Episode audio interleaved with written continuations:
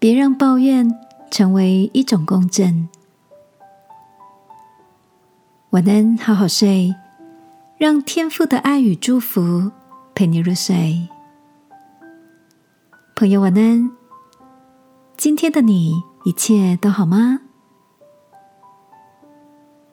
前两天，我趁着午休翻阅杂志时，看到一篇很有意思的文章，里面提到。人跟人之间存在着性格与情绪的正频，当彼此频率接近时，很容易就产生共振。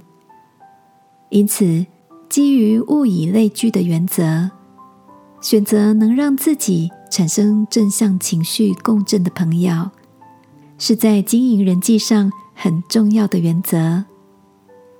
作者指出，就像三五好友聚在一起抱怨时，一开始会有宣泄情绪、同仇敌忾的快感，但如果长时间浸泡在负面情绪中，反而会造成心理上的不平衡状态。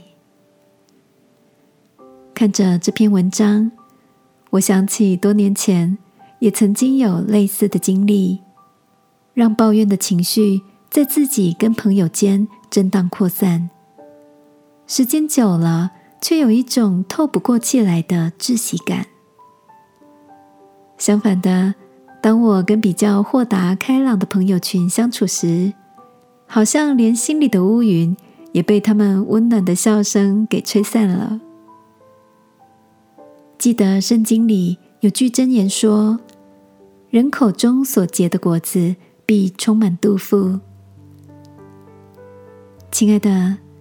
在你身边的亲朋好友，他们口中所结的果子，大多是甜美的，还是苦涩的呢？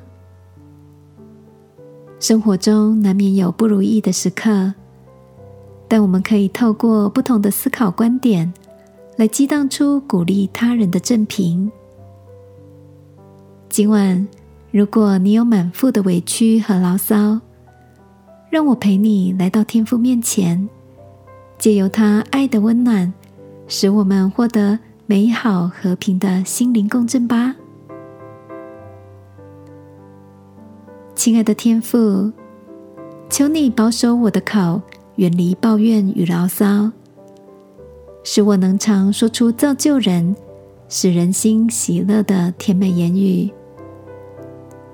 祷告，奉耶稣基督的名，阿门。晚安，好好睡。祝福你，口甜，脸甜，心也甜。耶稣爱你，我也爱你。